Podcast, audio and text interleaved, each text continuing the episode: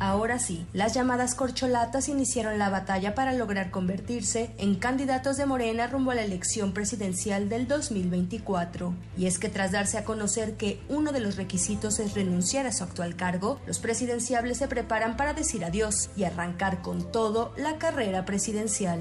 Es mi última visita a Nayarit y a Tepic como secretario de gobernación. Pero vine a decirles que aquí inició la gran marcha por la continuidad de la transformación de México. Tal es el caso de Adán Augusto López, quien al igual que Claudia Sheinbaum, Marcelo Ebrard, Ricardo Monreal, Gerardo Fernández Noroña y Manuel Velasco, busca ser quien dé continuidad al proyecto de nación que inició Andrés Manuel López Obrador.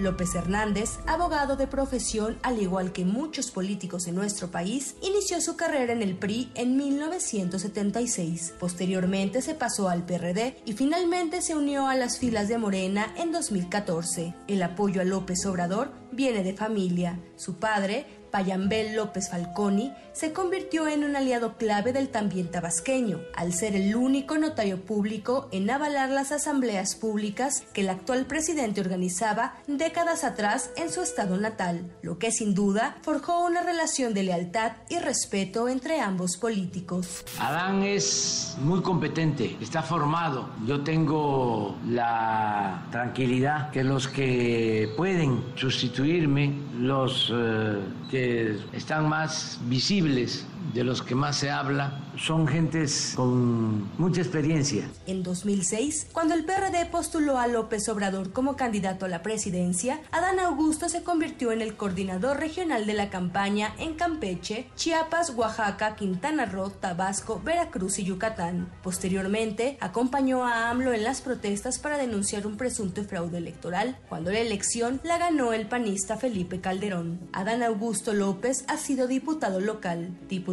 federal, senador de la República y gobernador de Tabasco, cargo al que renunció para convertirse en secretario de Gobernación y en mano derecha del presidente Andrés Manuel López Obrador, lo que sin duda le dio proyección a nivel nacional. Apenas el año pasado, cuando se dieron a conocer cientos de correos de la Sedena hackeados por el grupo Guacamaya, se conocieron los presuntos nexos de Adán Augusto López con el cártel Jalisco Nueva Generación. Los documentos señalan que cuando era gobernador de Tabasco, Adán Augusto entregó la Secretaría de Seguridad y la Policía Estatal a tres hombres que eran identificados como integrantes de dicho cártel. Ya como secretario de Gobernación, se filtró en medios de comunicación un audio en el que se escuchaba a Adán señalar que la inoperancia del INAI sería el mundo ideal del presidente López Obrador.